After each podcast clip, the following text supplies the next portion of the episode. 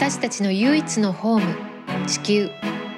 美しい地球を守り次世代へバトンを渡すため今を生きる私たちにできることとは。 Emerald Practices では暮らしをよりグリーンにする情報を発信。エメラルドのようにキラキラと輝く未来へタオとゲストがナビゲートをいたします。今日はですね動物解放活動家であり、アニマリスト、ビーガンである目黒美音人さんにお越しいただいています。目黒さんは NPO 法人動物解放団体リブ理事、政治団体アニマリズム党代表でもあります。人間至上主義、強者が作る社会を変革し、弱者の尊厳を尊重する社会、アニマリズムに基づく社会を作るようにご活動されています。目黒さんよろしくお願いします。はい、よろしくお願いいたします。はい。じゃあまず目黒さんが今のようなご活動をするきっかけになったお話や今出てきた動物解放団体のリブだったりアニマリズム党というところがどういうものなのか教えていただけますか？はい。えー、っとですね、私は、まあ、ビーガンっていう存在は知ってたんですけれども、自分は絶対にならないと思ってたんですよ。うん、で、本当肉好きでしたし、まあ、ひどいもんだったんですが、アースリングスっていう映画を見たんですね。はい。なんで見たかも覚えてないんですよ。なんかいつの間にか見てて。うん、でなんもう頭がぼーっとしちゃってですねそのままずっと最後まで見続けてで何とも言えない気持ちでこう寝たんですよねで寝てもうしばらく経って思い出してもうそっからもうずっと号泣してもう2時間ぐらいずっと号泣して、うん、でそのまま寝たんですね。でも翌日にはもうまあもう無理だと。食べられないしもう食べるもんじゃないっていうことにも、うん、もう一晩にしてシフトしてビーガンになったんですね。すごい。でまあそこからすごい田舎なんで私が住んでるところが当然ビーガンはいませんし、うん、で周りは友人とかはまあ普通に食べてるわけですよね。もちろん変わってないので、はい、でまあ最初はそのまあそれに付き合って一緒に行って、まあ私は野菜を食べてっていう風にしてたんですが、うん、だんだんだんだん耐えられなくなってきて、ある日こう、友人たちがこう鶏の丸焼きをみんなでこうバリバリ食べてたんですよ。はい、で、それを見て、あ、もう無理だと思って、なんか、もう一緒に食べるのは無理だと思って、うん、でそこから結構一人になる時間が多くてですね、でそこから1年ぐらい経ってやっと名古屋のデモに参加したんですよ。それは動物解放のデモっていうビーガンの？えっとその時はねそうです。あの毛皮のデモですね。なるほど。でそこで初めて大量のビーガンに会って、うん、わこんなにいるんだと思ってで、そこからこう、徐々に、あ、自分でも活動したいなと思って、えっ、ー、と、徐々に活動してを始めていった感じですね。はい。で、えー、まあそこからこう、あの世の中で行われている活動を一通りやってみようと思って、で、それをやることによって自分の得意分野だったりとか自分のやるべきことが見つかるんじゃないかと思って、まあ一通りやってみたんですよ。うん、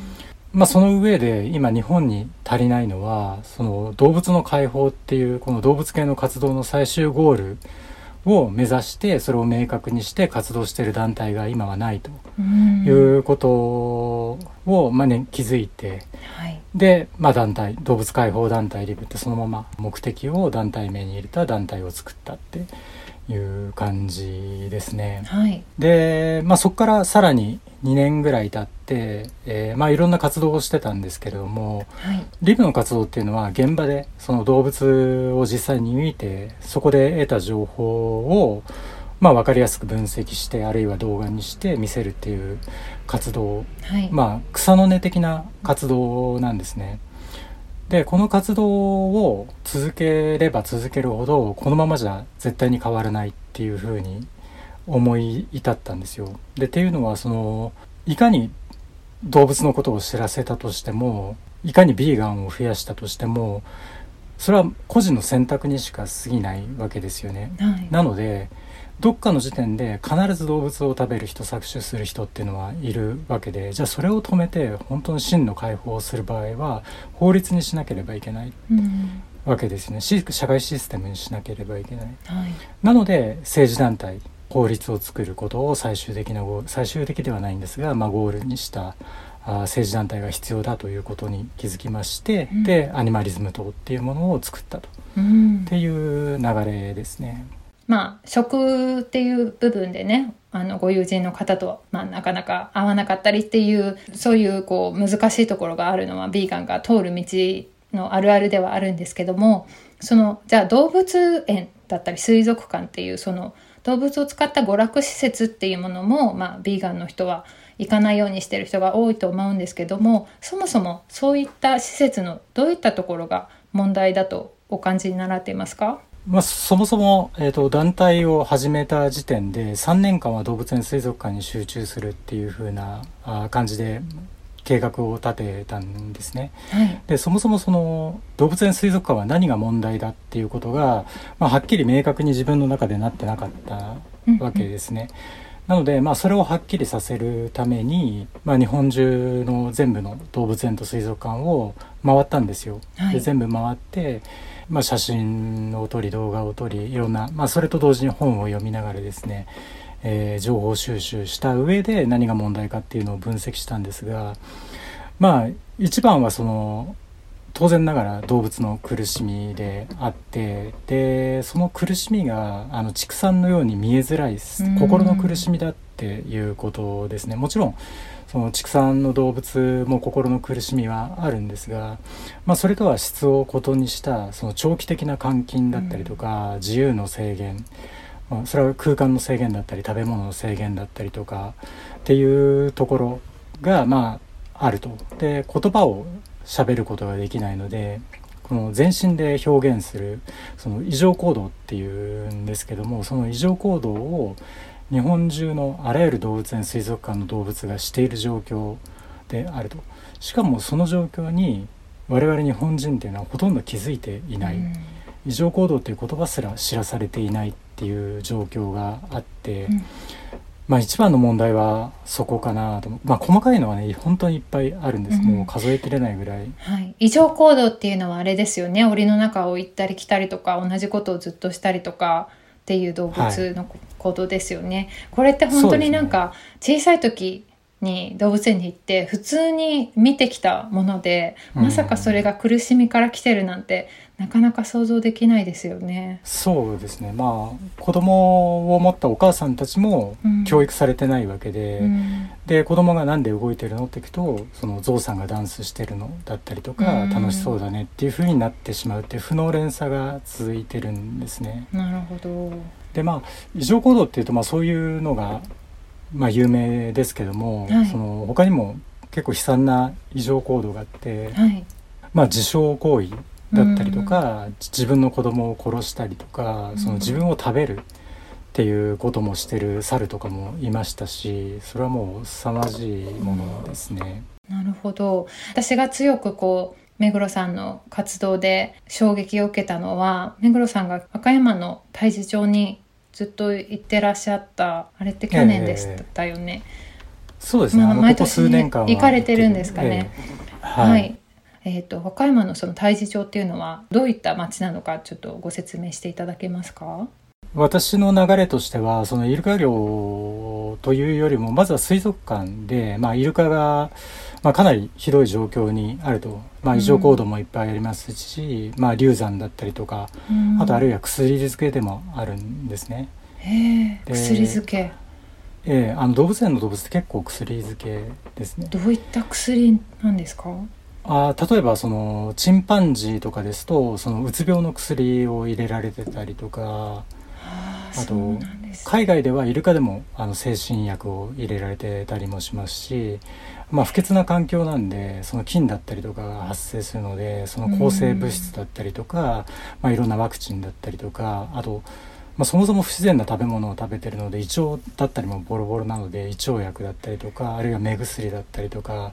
かなりいろんな薬を入れられてますね。そうなんですね。知らなかったです、はい、まあ、当然ながらその動物専用のものはなくて人間用だったり他の動物を流用してるんであって、そもそも研究がなされてない領域で言っちゃ適当に薬を入れてる状況なので、まあ、その動物の中で何が起こってるのかわからないんですよね。そうなんですね。はい。で、えーまあ、イルカもそういう状況なんですよ。ででこれは結局その和歌山っていうその水族館のイルカの元に行く必要があるなということを思ってでまあ行くようになった。その水族館のイルカがどこから来るかってことですよね。そうですね、うん、はい。まあ日本人の多くの人は、まあ、自分はイルカが好きだというセルフイメージを持ってると思うんですよね。うんうん、でイルカが好きであるというその表現っていうのは水族館に行くことであったりとかあるいはそのイルカと一緒に泳ぐことであるっていうことがイルカが好きである表現だと思ってるんですがそれはもう大いなる間違いであって、うん、自分が好きな人を監禁するかあるいはその背中に乗って泳ぐかっていうとそんなことはしないわけで好きな人は自由にあって尊重しなければならないわけなんですよね。で当然ながら動物に対してもそれをすべきなんですが、まあ、そもそもその無意識の差別があるので、まあ、道具に近いものとして利用してしまうと。うん、で日本人の多くはそういうイルカが好きだというイメージと実態っていうのはかなり乖離しているってことにまず気づく必要があると。うん、でもう一つはそのイルカが好きである日本人が住む日本が世界で最もイルカを殺して最もイルカを、えー、捕獲している国だということに気づいていないわけですよね。うん、でそのまあ、日本中でイルカの殺害っていうのは行われてるんですが太地町が特殊なのは水族館用のイルカを捕獲してるのはほとんど、えー、和歌山県の太地町っていう特殊性があるんですね。うん、なので、まあ、そこに行っていたということですね。はい、その行かれて、まあ、インスタグラムのライブ配信なんかも見させていただいていたんですけども正直私はあのまあ、後部っていう映画だったりとかいろんなドキュメンタリーでなかなかやっぱりこう外部の人たちを受け付けないっていうイメージがあったんですけども、うん、どういった反応でした、ま、街の人たちとお話しする機会とかその時の対話っていうのはどういったものがありましたか？あそうですね、えっと、私が行った初年度はかなり厳しくてその警察がですね地元の人たちはもう我関せずみたいななんか遠巻きに見てるみたいな感じですね。うんうんで私が行った年のちょっと前に網を切られた事件があったんですよ。なので警察もピリピリしててもうずっとその退治所にいる間はずっとその覆面のパトカーが尾行してきて、うん、でどこ行くにしても私服の警官がついてくるみたいな感じだったんですよ。けど去年とかはもうだいぶ緩くなっててですねまあほとんど放置みたいな感じ、まあ、入ってった時はチェックされるんですがあと時たまチェックに入るんですがほとんどあとは放置みたいな感じでだいぶ緩くなってる感じですね、うんうん、警察。で海上保安庁に関してはまああんまり関わらない。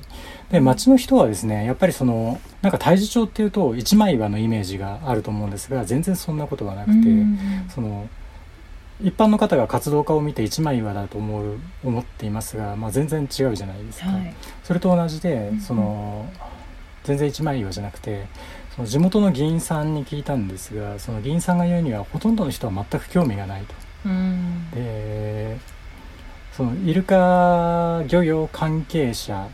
その漁師だったり漁協だったりとかそこら辺はそのやっぱり苦々しく思ってることは思っている。ただ、うん、私はそれなりにうまくやっていたのでまあ会えば挨拶しますし、うん、あの普通にいい距離いい距離というかあの距離を保ちながら、うん、あのやっていた感じですね。で地元の人に関してはもう本当にいい人ばっかり。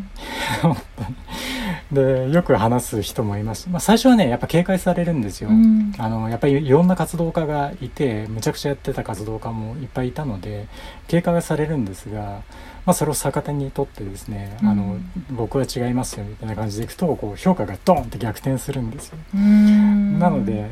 でそうすると本当にいろんなことを教えてくれたりとかすごい親切にしてくれてなるほど。じゃあその漁師さんたちに直接こんなことやめてくださいっていうアプローチではなくもうちょっとリサーチみたいな形で目黒さんの目標としてはその上の方から変えていこうっていうことでこういうアニマリズム等だったりっていうふうなアプローチで今お考えっていうことでしょうか？あ多分そのイルカ漁に関してはそのアニマリズム等のフェーズまで持っていかなくてもリブの段階でいけると思ってて、うん。うんはい、まあ、リブにしろアニマリズム等にしろそのターゲットを明確にした上で活動するようにしてるんですね。うんうん。はい、でターゲットってその、まあ、横軸に取った場合に、えー動物に共感的な人からその動物産業のど真ん中ですごい大儲けしてる人の両端があるわけですが、うんうん。でその動物を利用して儲けてる人ほど買えづらいわけですよ。うん。ってことは漁師さんにアプローチしたところで一番買いにくい人を買えようとしてるんであって、私はなかなかそれは厳しいなと思ってるそうですんねですね。はい、それよりもっとやりやすいところからその例えば水族館のお客さんの中のイルカが好きな人の中のうん。目覚めれば変わる人たちうん。から変えることによってその要はお金が入るからイルカを取るわけではい。水族館でに売れなくなったらイルカは取らなくなるわけじゃないですか。だはいそういったその市場を小さくしていくっていう方向性を大事にして、はい。えー活動していますね。あのそもそもイルカって寿命がどれくらいなのか私存じ上げないんですけど日本にある水族館ってそんな毎年いっぱいいっぱいこう開園するわけではないじゃないですか。うんでその中で例えば繁殖させて、まあ、それがいいか悪いかは別としてそこで子供がまた次の世代として水族館に来てっていうのじゃ足りないっていうことですか？どんどんどんどん新しいイルカを毎年水族館に送らなきゃいけないっていう形態ができてるってことですかね？えーとですねまあその時の状況にもよるんですけど、うんままあ、国内と国外でまず分けて考える必要があって、うんうんうん。で国内の場合は JAZA っていう日本国、えー動物園水族館協会っていう協会加盟館とそう加盟してない水族館。っはい。ていうのも分けなくちゃないんですよ。うん。で国外で考えるとその中国が、まあ、バブルがあって中国国内にその次々と水族館ができたわけですね。でその時はめちゃくちゃ売れたわけですよ。うんでさらにその中国からトレーナー志望者を太地町に呼んでそこでトレーニングしてまた中国に返すみたいな授業もやって、まあ、そういう抱き合わせでその中国にどんどん売って儲けた。で今はちょっとそれがたおそらくですけど落ち着いてきてる状態でそうなると当然その死んだら入れるっていう風な感じになるんですね。で国内に関して言うと,、えー、としばらく前に、えー、ジャザ加盟館っていうのは太地町からイルカを買えないことになったんですよ。うん。でそこで需要があのすごい減ったんですね。それってその日本国内にある水族館のマジョリティですか？それともマイノリティですか？マジョリティです。マジョリティ。うんそれはいいことなんですか、そうです。これはあの日本のイルカ活動家にイルカ解放活動と言っていいのかわかんないんですが、まあ、はいイルカを守る活動の中で最も大きい成果うん。ですね。すごい、はい。これは本当すごいうんうん。事業でした。はい。その背景それが決まった背景っていうのはどういうものがあると思われますか？まあいつもながらですね海外の意識がどんどん上がり日本の意識がどんどん停滞しつつその海外の意識の高まりにその日本国内の活動家と海外の活動家のコラボレーションによってあのすごいうまいキャンペーンが貼られたんですよ。う。ん。でそれでっていうだから日本だけだったら、まあ、こんなことにはなってないですね。やっぱり外圧が強かった。ねなんか私目黒さんのインスタグラムのえっとお話を聞いてて面白いなと思ったのが動物園だったり水族館っていう団体は海外の外圧に弱いっていうふうにおっしゃってて。えーね、なんか今それこそ気候変動の問題で COP とかやってて散々こうね海外から圧をかけられても石炭をやめないって言ってる日本がそういうところはこう効くんだと思って。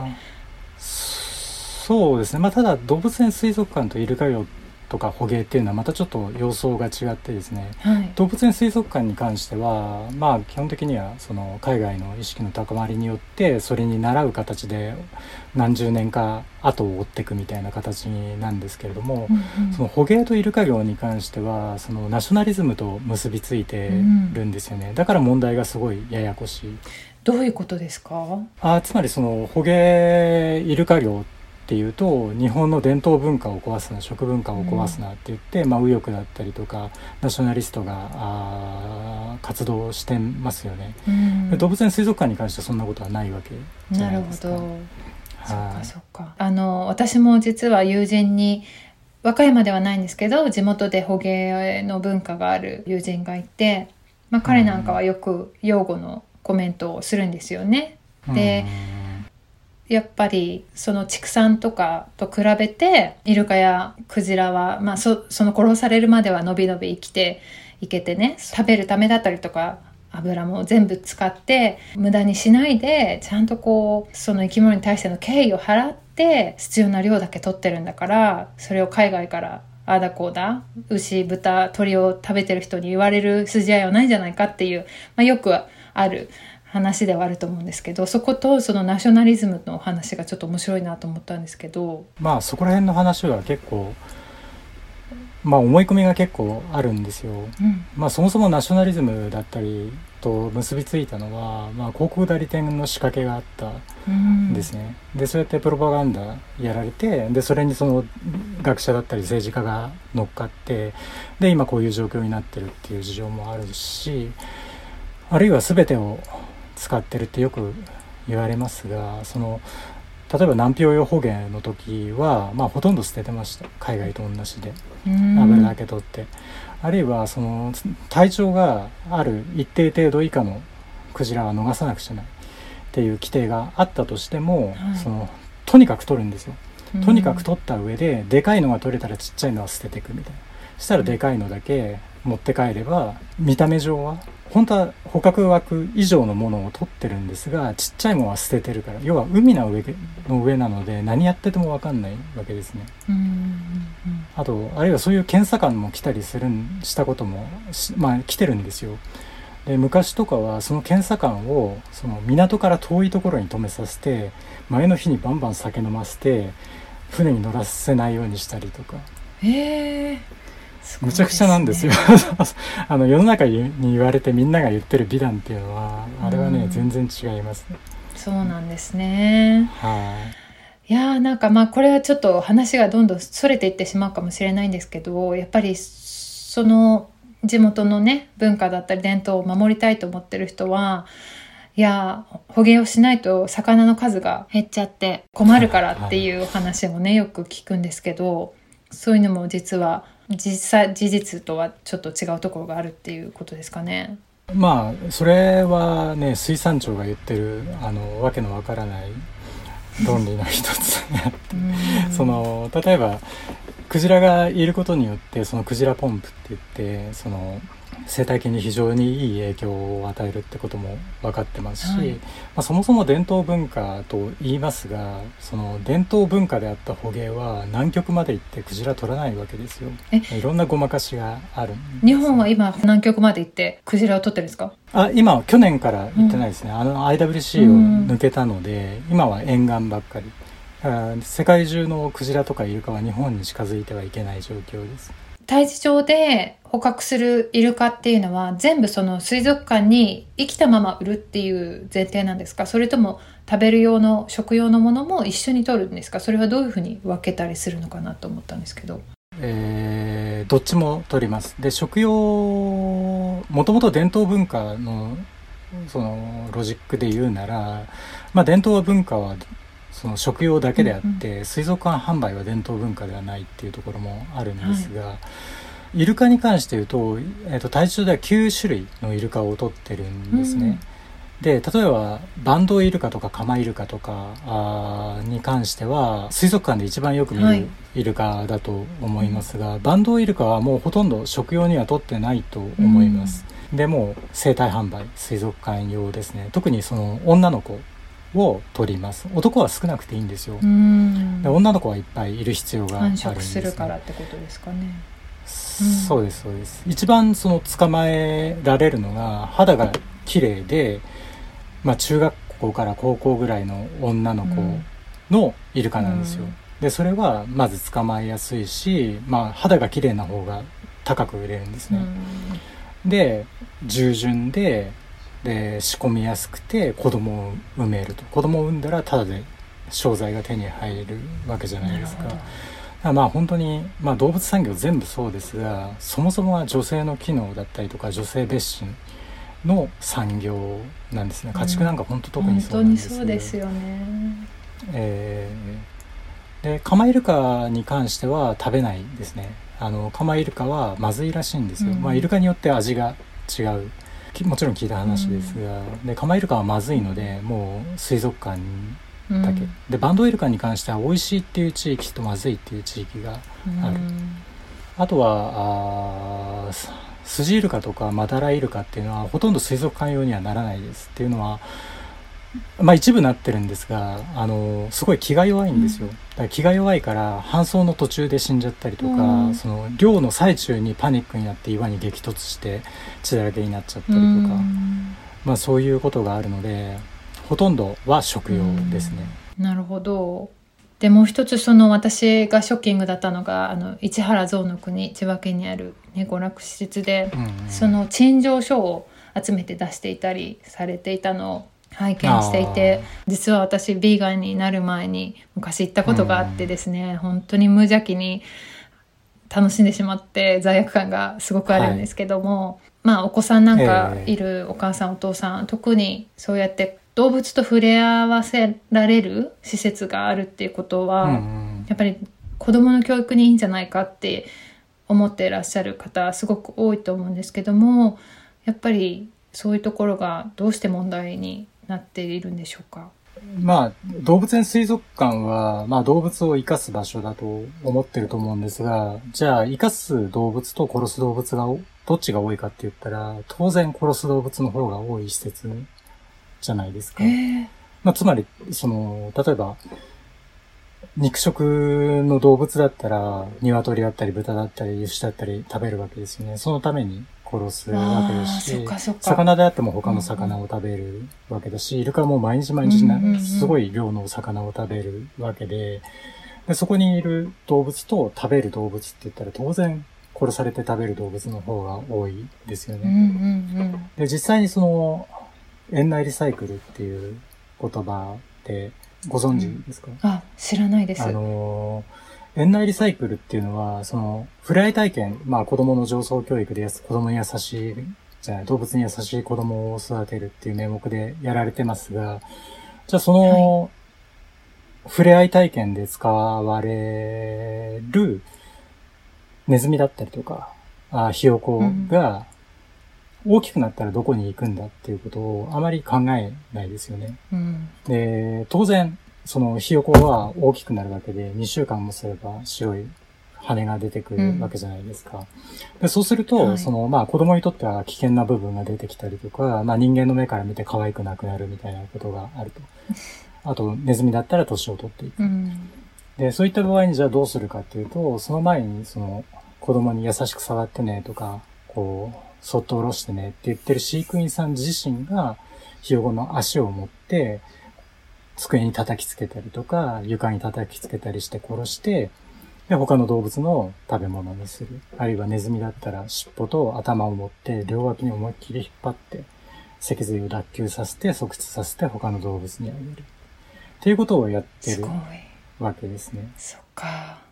それって動物が好きでね飼育員さんになりたいと思って入った方たちはどういうふうな心境なんでしょう？お話しされたことってありますか？あ、あります、あります。えっ、とね、まあいろんな方がいますね。うんうんまあ園内リサイクルやってるのって日本中にいっぱいあるんですよ。はいで、本当人それぞれで、まあ、そこそこ年配の男性の飼育員さんで、やってますかって言ったら、まあ、あ実はやってますみたいな感じで言って、で、どどう思われますかって言ったら、やっぱ最初入った時は本当にショックで、うんで、こう、ネズミとかも失敗するともがき苦しんで死ぬらしいんですよ。でそれとかも本当にショックで、うん。っていうふうに、今もこう顔しかめずらして、本当に苦しそうに喋るうん。方もいれば、もうあっけらかんと平気なんですかって言うと、あ、全然平気です、みたいな、仕事なんで、みたいなうん。若い女性もいますし、うん。まあ本当いろんな人がいますうね。ん。そっか。他に目黒さんが知ってらっしゃるそういう水族館動物園の実態私たち一般人が知らないようなことを教えていただけますか？水族館で言うとイルカかなと思うんですが、その、まあ、動物園一般もそうなんですけども、まあ、イルカを取り上げて言いますと、その、子供の、子供ができたと、うん。動物の赤ちゃんができたって、これはその動物園水族館にとっては、もうマネタイズのうん。後期なわけですよね。はい。なので、テレビに来てもらったりとか、うん。まあ、その、あそこは、その結託というか、もう、一連卓章みたいなところがメディアとってことですよね。そうです、そうです。あの、ニュースがない時は動物園に行けっていうような言葉があるぐら、ないその、持ちつ持たれつの関係になってるんです。で、まあ子供ができると、えー、大々的にその集客するわけですけども、その子供っていうのは、例えばイルカの場合だったら、8割は流産してます。えあるいは死産してー、ます。8割も。はい。うんで、その本当に生き残った子たちだけが、ああいう風に持ち上げられるんですね。その死産の理由っていうのはやっぱり環境なんですか？まあ環境もあるし、うん例えば悲しい話ですと、その、ああいうとこって、その雑居って言うんですけども、イルカとかゾウって家族で動くじゃないですか。はいけど、ああいうところはいろんな群れから来てるから、うん仲悪かったりとか、まあ、あの、三重の水族館では、おそらくもういじめ殺されたりとかもしてるんですよね、うんイルカが、イルカ同士で。で、ぐらいこう、その信頼関係ができてない状況なわけですよ。うんなので、こう、野生のイルカっていうのは肺呼吸なので、赤ちゃんはうまく泳げなかったら沈んで溺れちゃうんですよね。なので、お母さんが背中に乗っけて、その呼吸を助けてあげるわけです。うんはいでお母さんが疲れたりとか、ご飯を食べに行くときは、他のおばあちゃんだったりとか、もう女性だけのその群れがあるので、うおばあちゃんだったりとか、親戚の女の子だったり、お姉ちゃんが背中に乗っけて呼吸を助けてあげる。昔の日本みたいな感じなんですよね。けど、水族館だとそれをしてくれるイルカがいなかったら、お母さんが疲れたら、子供はお母さんの目の前で溺れ死んじゃうわけですよね。うんでそう。だからその、イルカは見た目のその、怪我だったりとか、そういうのもあるんですが、その、精神的なトラウマっていうのが、あの、おそらくかなり大きいんですようね。んなるほどなんかねはいこう芸とか覚えて頭良くて可愛いねなんて言ってるとこの負のサイクルが終わらないですよね。いやー、ほんとそうなんですよね。じゃあこのそういった現状はどうやったら変えていけるんでしょうか？先ほど、まあ、やっぱりお金が落ちるから需要があるっていうところがあって、まあ、行かないっていうのも一つだと思うんですけども他に何かこうできることってありますか？いやー、それはやっぱりもう、まあ市場っていうことを考えることが大事で、うん。その、一見遠回りなのかもしれませんが、もうありとあらゆる手を尽くして知らせるってことと、うん実際にその動物園水族館に意見を言う、これがダメだ、あれがダメだってもう言っちゃう。それはとても大事なことで、うんうんその、ニューヨークのブロンクス動物はい園の。デザインをして、あ、うんそうですか。あそこの、その、装飾とかをしてる日本人の方がいるんですよ。デザイナーが。ええで、その方が、えーシンポジウムで言ってたのは、なんで日本の動物園水族館がこれだけ、その、進化が遅いかっていうと、その進化圧がかかってないからだっていうんで、つまりその活動家が弱いからだっていうことを言ってたんですよ。うんだからその、活動家の圧うんを高める。まあもちろん一般の人のか圧を高めるためにも、活動家がまず勉強をすることですね。で、知らないまま言ったところでもう動物の素人だって向こうは分かってるので、うんあの、そもそも聞いてくれない。うんだからちゃんとしたロジックだったり根拠だったり知識を持った上でちゃんと批判するっていうことをすれば、あの、動物園水族館の人たちは決して悪い人たちではないと私は思ってるので、はい。で、ちゃんと言えばちゃんと聞くんですよね。うんそれは真っ当なこと言えば真っ当に聞く。その場で起こったとしても、あの、私もよく怒鳴られたりしてたんですが、あの、ちゃんと真っ当に言えば、あの、聞く人たちうんが多いので、とにかく圧をかけるうんことも非常に大事だなと思ってますうんね。そうですね。まあ、そうやっていろんな活動をされていく中で、じゃあこの動物解放っていうのは具体的に、例えば畜産の動物も含め、今人間の管理下に置かれている動物が解放されるっていうのは、どういったプロセスを踏めば実現できるとお考えですか？その、解放っていうと、まあ、今いる家畜動物だったりとか、動物園の動物をバッて話すってことだと思われがちなんですが、全くそんなことがなくてですね、まず家畜動物、それは犬とか猫も含めた動物と野生動物っていうのは全く分けて考えなくちゃいけない。うんまずそもそもですね。で、さらに言うと、その動物産業ごとによって対応が変わってくる。さらに言えば、動物の種ごとにその対応っていうのは全然違うわけですよ。うんなので、本当にきめ細かい、丁寧な、動物に迷惑がかかるのが一番いけないことなので、うんそれをかけ、できるだけその負荷をかけないために、どういうふうな手を考えていくかっていうのは、もう一種一種考えていかなくちゃないところなんですね。例えばその野生動物と家畜動物の一番大きな違いっていうのは、えー家畜動物っていうのは不自然う。なん動物なわけですね。そもそも地球上に存在していなかった動物。じゃあこれはどういうことになったら解放なのかっていう、うんまず定義をしなくちゃいけないわけですよ。本当ですよね。はい。としたら、その、じゃあ牛はどう解放するかっていうと、これはいなくさせることだと私は思ってます。まあ正解かはどうかわかんないですけども、いなくさせること。で、今、そのも牛、えっ、と、食用になってる牛っていうことですよね？家畜の牛。そうです、そうです。うんっていうか、まあ、全部そうなんです。あのー、牛っていうのはもともとオーロックスっていう野牛がいて、はいそ。のオーロックスを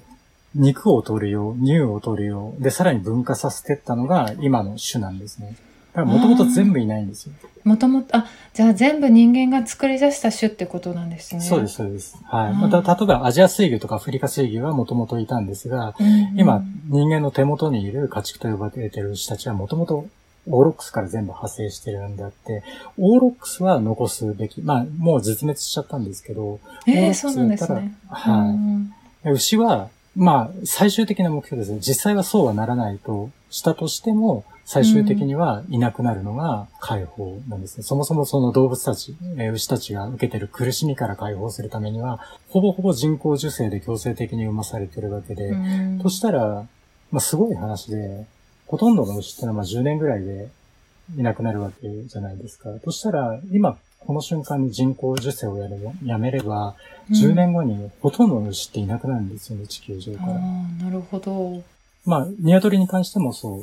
だし、豚に関してもそういう対応をすることになるのかなと思ってますね。うん。じゃあちょっとこのナイーブな発想ですけど、本当にその今人間に作り上げられてしまった種の動物たちがもう不可能ですけど、まあ一斉に解放にされたとしても、まあそもそも生きていくことも難しいだろうっていうことですよね。そうですね。あの、うんあるいはまた、今度はその、野生動物を絶滅に追いやってしまう危険性だってあるわけですよ。うん例えば、猫を解放したとしますね。はい。そしたら猫ハンターなので、日本からの古来からいるいろんなネズミだったりとか小動物を殺しまくるわけですよ。うんそれは日本の生態系にすごい負荷をかけるわけで、そんなことはしてはいけないことです。なるほど。はい。そっか、もうすでにもう人間がバランスを崩してしまったから、一つ解放すれば、この種だけね、守られるっていうわけにいかないってことですよね。なるほど。例えば、イルカをどうやって今、イルカの解放の実績はあるんですよね？韓国だったり、イギアメリカだったりとかであるんですが。そうなんですか？例えば。えっ、とね、まあ、そもそも最初に解放しようと、水族館に捕らえられてしまったイルカを解放するってことになって、で、昔は話せば生きていけるだろうと思ってたんですよ。うん。人間の知識がなかったから。うん。ところが、そんなことはできなくて、その水族館の中にいる間に、そのエコロケーションっていうその超音波で物事、あの、周りを把握したりする能力を、そのコンクリートの中だから、どんどんなくしてっちゃうんですね。その跳ね返りが自分に返ってきちゃったりするので。うん、で、なので、そもそもそれをなくしてしまえば、その、どこに魚がいるかもわかんなくなっちゃってるし、地形とかも把握しづらくなってるわけですよね。で、うん話しちゃったら当然死ぬわけですよ。しかも群れの動物なので。それがわかんないので、そんなことで失敗して、イルカを殺してしまって。で、そういうことから学んでって、今はどういうやり方してるかっていうと、まずは連れてきて、で、海の生けすに入れるんですね。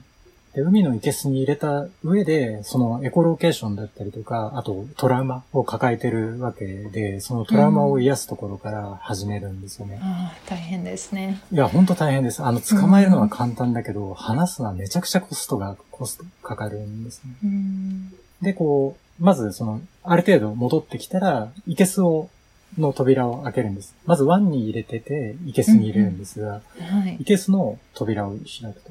で、そうすると、戻ってくればご飯が食べられるわけです。けど、自分が出てきたいと思ったら出てけるわけです。そこは自由意志に任せるなるほどと。いう形でやってるんですよね。で、実際に韓国ではそれで他の群れにちゃんと合流できて子供まで作ったイルカがいますね。えー、じゃあその群れに合流して本当に海に出ていくまでは飼育員の方みたいなのがご飯の世話とかもしつつっていうことですか？そうです、そうです。うん、はいなるほど。だからそれはイルカのパターンであって、うんうんじゃあこれがミーアキャットになったら全然違うパターンになるわけですよ。うん、そうそうかとても長いプロセスになりそうですね。いや、そうですね。私が本当になんだろうなビーガンになる以前にやっぱりちょっとずついろんなところでこう人から種を植えてもらっていたなと思うんですけどその中の一つに沖縄のあの美ら海水族館ってあるじゃないですか、うん。有名なジンベエザメがいるところなんですけどそこに行ってで本当にそのジンベエザメの大きさに感動して「わあすごいこんなもの見れた」って言ってアメリカに帰ってきてから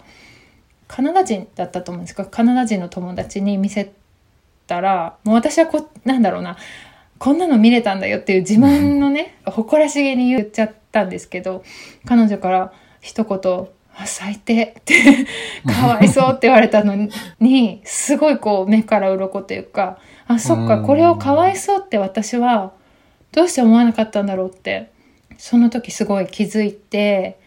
でやっぱりそこからなんか広ければいいって問題じゃないよなっていうふうにもだんだんだんだん思うようになってで動物園なんか今本当に行ったら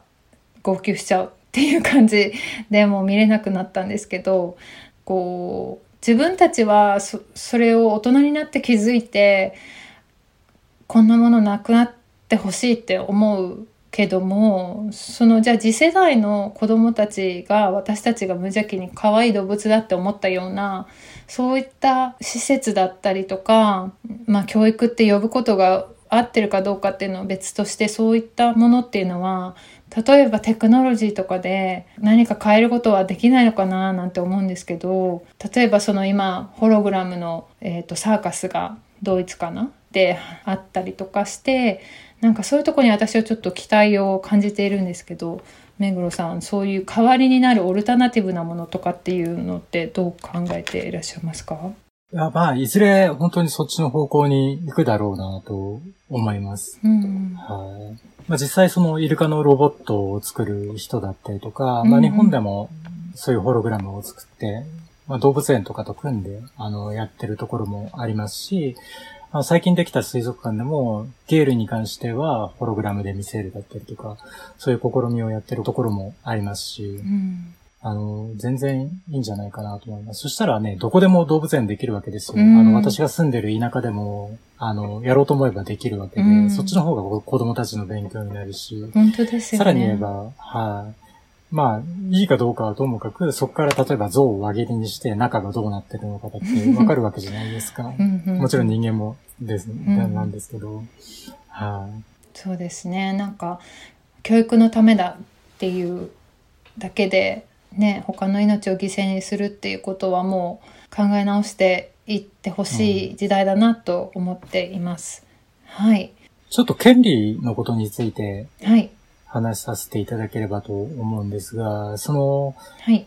まあ動物の権利とアニマリズムっていうことに関してなんですが、あーまあこちらはどっちかというとアニマリズム党の方に関わってくることなんですけれども、えっ、と、まあ動物の権利ってこう結構動物園関係者が動物にも権利権利あるよねみたいなことを言ったりするんですが、あの我々が言ってるのはそうじゃないですね。で、それはもう法的に裏付けられた権利であって、人を守るその概念である。で、それを成立、動物に対して成立させるっていう本気なんですよ。うん、例えば人間に権利があるよねって搾取できないわけですよね。はい人間には権利があるから守られてるんであって、まあ、権利っていうのはもう概念の頭の中にしかないものですが、うんその人を守る強力なツールでもあるわけです。はいそれはなぜ使えるかっていうと、法律が裏付けてるからうんであって、その法律ををに基づいた権利を動物に獲得するっていうのが、まあ我々の目標であるんです。うんで、今っていうのはそのヒューマニズムの世界だとで、つまりその、まあ、人間同士の助け合いっていう、その美しい言葉でもあるんですが、逆に言えば、人間以外は助けないよっていう排他的な言葉でもあるわけですよね。うんで、そのヒューマニズム、人間同士の助け合いを動物までに拡大したもの、これをアニマリズムって言うんですね。なので、その動物までを、えー、配慮とか倫理の対象とする社会を作るっていうのがアニマリズム党であって、うん。なのでその動物解放とアニマリズムっていうのはセットであるし、ビーガニズムっていうのは、その個人の生き方、ライフスタイル、思想で、なんですが、アニマリズムっていうのは、ビーガニズムをさらに拡大して、それを社会にまで消化したものがアニマリズムの世界である。うんで、そこまでいけば動物搾取をする人は、法律で罰することができるわけですよね。最終的にはそこまで持っていく。もうなん、どれぐらいかかるかわかんないんですが、それこまで持っていく。そのスタートを切るっていう意味で、まあ、もう作っ、政治団体を作ろうという思いで、もう作っているところですね。うんで、まあ我々、そのどアニマリズム党みたいなのは動物党って呼ばれるんですけども、はいその、まあ、世界中に動物島があって、で、特にヨーロッパ中心なんですが、えー、2002年にオランダの動物のための党っていうのができたんですけども、そこが今、世界の動物のリーダー的な位置にうんうんあるんですね。えで、そこはもう国会議員も何人か出してますし、あと、ヨーロッパ議会にも一人出してますええし、地方議会にも人を出してるって実際にもう政策に関わる立ち位置に行ってるんですよねー。うんで、私たちは日本では全然知られてないですが、まあ動物、向こうと連絡を取ってやり取りして、あの、情報交換してますし、今度その AACA っていうアジアの活動家が集まるカンファレンスがオンラインであるんですけども、でそこでそのアニマリズム党と動物のことを、党のことを説明して、アジアに動物党の種を植えようと思ってるんですねう。んアジアでまだ我々だけなんですよ。はいなので、アジアでいろんな動物等ができる手助けというかサポートもしていきたいなと思っているところですね。うん、素晴らしい。い。や、はい本当にね実現してほしいです。私もできる限り自分のできることからさせていただこうと思っております。はい。ではちょっといろんなお話でまあ初めての方はショッキングなこともあったかもしれないですけど少しね、えー、と立ち止まって考えるきっかけになればいいなと思います。今日は目黒ミネトさんにお越しいただきました。ありがとうございました。ありがとうございました。エメラルドプラクティシズでは Twitter や Instagram でも随時情報をアップしているのでそちらのフォローもよろしくお願いいたします。それではまた次回。コーホストはオノリリアン。監修は大井ゆいか音楽はジェームス・マレンがお届けいたしました。